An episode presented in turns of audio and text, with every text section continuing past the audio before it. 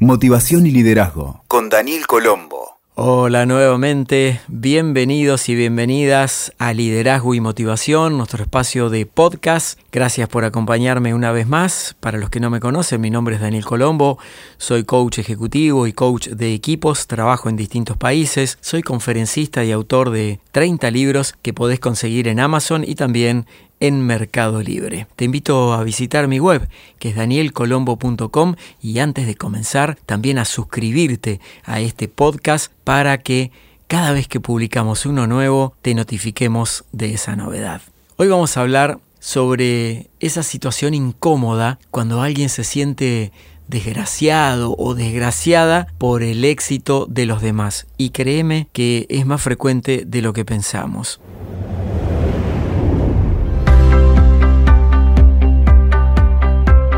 Estamos en un mundo que exhibe el éxito como si fuese un trofeo. Muchas personas se ven reflejadas en esa realidad aparente como si fuese la meta por obtener. Sin embargo, eso que llamamos éxito tiene una medida muy personal. Para algunas personas será tener dinero, fama, prestigio o bienes materiales. Y para otras ser buenos papás, tener buenas intenciones o ser alguien confiable, por ejemplo. Cuando alguien se siente desgraciado frente a lo que exhiben los demás es porque internamente se activa el mecanismo de comparación. Al compararte con los demás, siempre perdés, porque en primer lugar partís de un escalón muy bajo del potencial que podrías lograr si quisieras expandirte, y después visualizás el proceso de alguien más versus el tuyo sin conocer cómo es en detalle y te quedas con la primera impresión que proyectan los otros sin cuestionártela y sin pensar. Y esto dispara un mecanismo inconsciente que te disminuye frente a los demás. Por ejemplo, cuando se habla de logros materiales en las redes sociales al estilo antes y después, o de pobres a millonarios, o ganar 10 mil dólares en una semana, existe una brecha en el medio que hace que muchas personas se sientan desfavorecidas porque automáticamente piensan que no han sido tocadas con la varita mágica de la buena fortuna y se sienten de alguna forma miserables, podríamos decir, tan solo con ver una de esas imágenes en Internet. Como explican Alex Rovira y Fernando Trías de Vez en su libro La Buena Suerte, si ahora no tenés buena suerte, tal vez sea porque las circunstancias son las de siempre. Para que la buena suerte llegue, es conveniente crear nuevas circunstancias. Te repito eso, para que la buena suerte llegue, es conveniente crear nuevas circunstancias. Entonces, si querés lograr otro tipo de resultados para vos, en vez de sentirte en desgracia, necesitas hacer consistentemente algo exactamente opuesto a lo que haces, empezando por cambiar tu modelo mental. El modelo mental es lo que define tu modelo de pensamiento y tus pensamientos son los que se transforman luego en la realidad de lo que vivís día a día. Entonces, ¿cómo dejar de compararte? Bueno, el compararte se relaciona directamente con la baja autoestima, es decir, el aprecio que tenés por vos y con que tenés puesta vos una mirada excesiva en los demás y es sobre esa imagen de los demás que comparás tu realidad. Entonces, al hacerlo, limitas totalmente las posibilidades de construir algo mejor para vos. El efecto es que te sentís cada día peor y ahí aparece un decreto interno, esa vocecita interior que te dice soy un desgraciado, soy una desgraciada. Bueno, puede que te sientas así, aunque en verdad el afirmar soy así es uno de los más potentes pensamientos limitantes. ¿Por qué?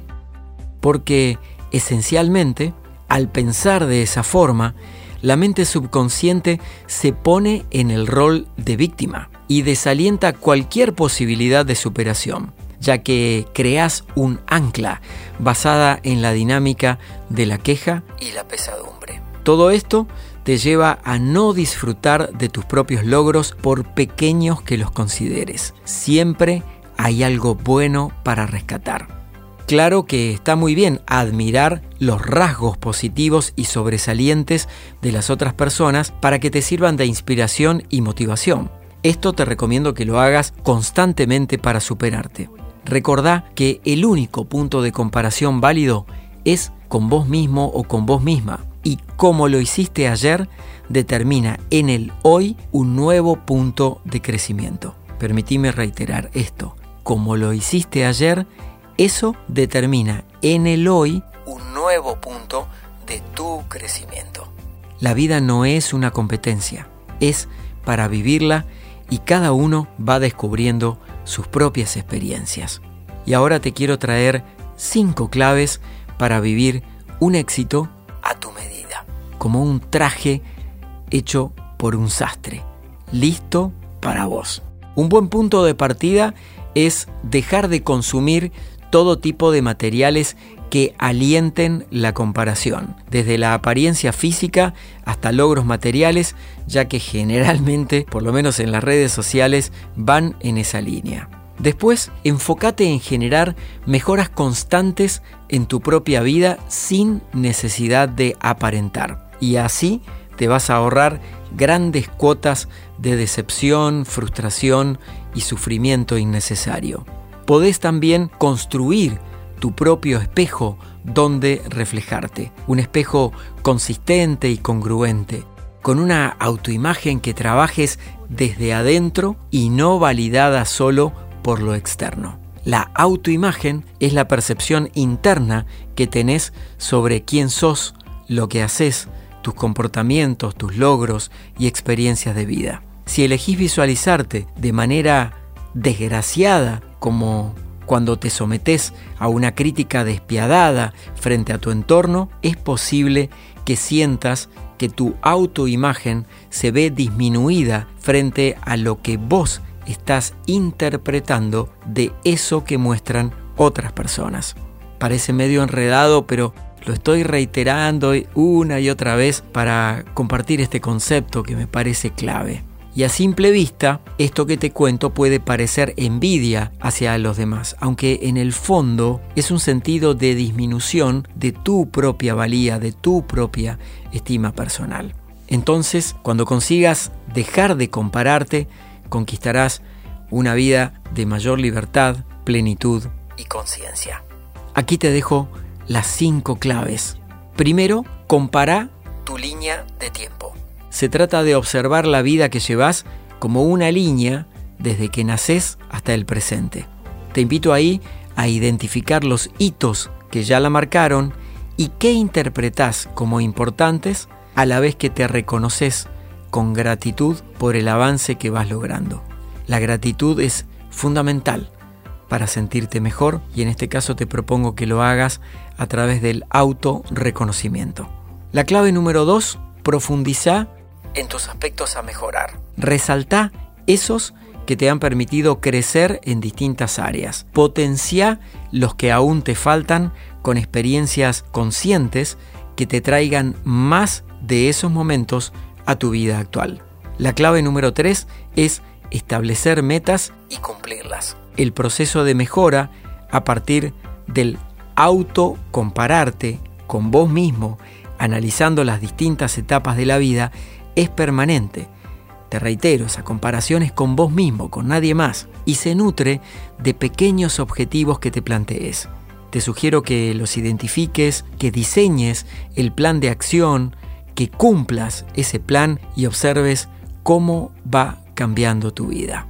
Clave número 4. Desvía tu mirada inconsciente hacia otros. Cuando sientas la tentación de compararte, sé consciente de esa actitud y coloca la atención en vos y en los aspectos en los que necesitas mantener el foco para mejorar. En la vida no sirve el molde de los demás para hacer tu experiencia, así como nadie lo puede hacer por vos.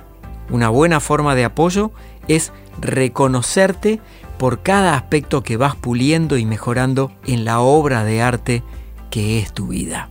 Y la quinta clave es ser conscientes del presente. Si bien conectar con el pasado para observar las experiencias que te trajeron hasta hoy es una herramienta válida, no te detengas solo en la comparación con aquel o aquella que fuiste. Necesitas conectar aquí y ahora para no distraerte de lo que marcará el cambio interno. Las acciones para dejar de compararte con otros siempre se dan aquí y ahora y esa es una elección consciente. En el fondo, la comparación aparece por la falta de confianza en vos, en las habilidades que tenés y cómo ponerlas a andar. Steve Furtick dijo, la razón por la que luchamos con la inseguridad es porque comparamos nuestro detrás de escena con la película más destacada de todos los demás. Te la repito. La razón por la que luchamos con la inseguridad es porque comparamos nuestro detrás de escena con la película más destacada de todos los demás. Qué interesante, ¿no? Entonces, ahora ya lo sabes. Empezá a filmar tu mejor película desde ahora mismo, dejando de compararte. Te invito a que practiques lo suficiente y empezarás a ver los resultados. Muchas gracias por acompañarme en este nuevo episodio de Liderazgo y Motivación, estos podcasts llenos de amor, de cariño, de comprensión y de herramientas prácticas para que lleves tu vida al siguiente nivel. Te invito a suscribirte a este podcast para que te avisemos de los nuevos episodios y si quisieras más material y conocer más de mi trabajo, te invito a visitar mi web que es danielcolombo.com. Ahí también están los podcasts y todas las redes sociales donde permanentemente comparto contenido de valor. Espero que lo que hemos hablado hoy de dejar de sentirnos desgraciados o desgraciadas por el éxito aparente de los demás haya hecho sentido para vos, que rescates algo de lo que compartimos. Hasta la próxima. Escuchaste Motivación y Liderazgo con Daniel Colombo. WeToker. Sumamos las partes.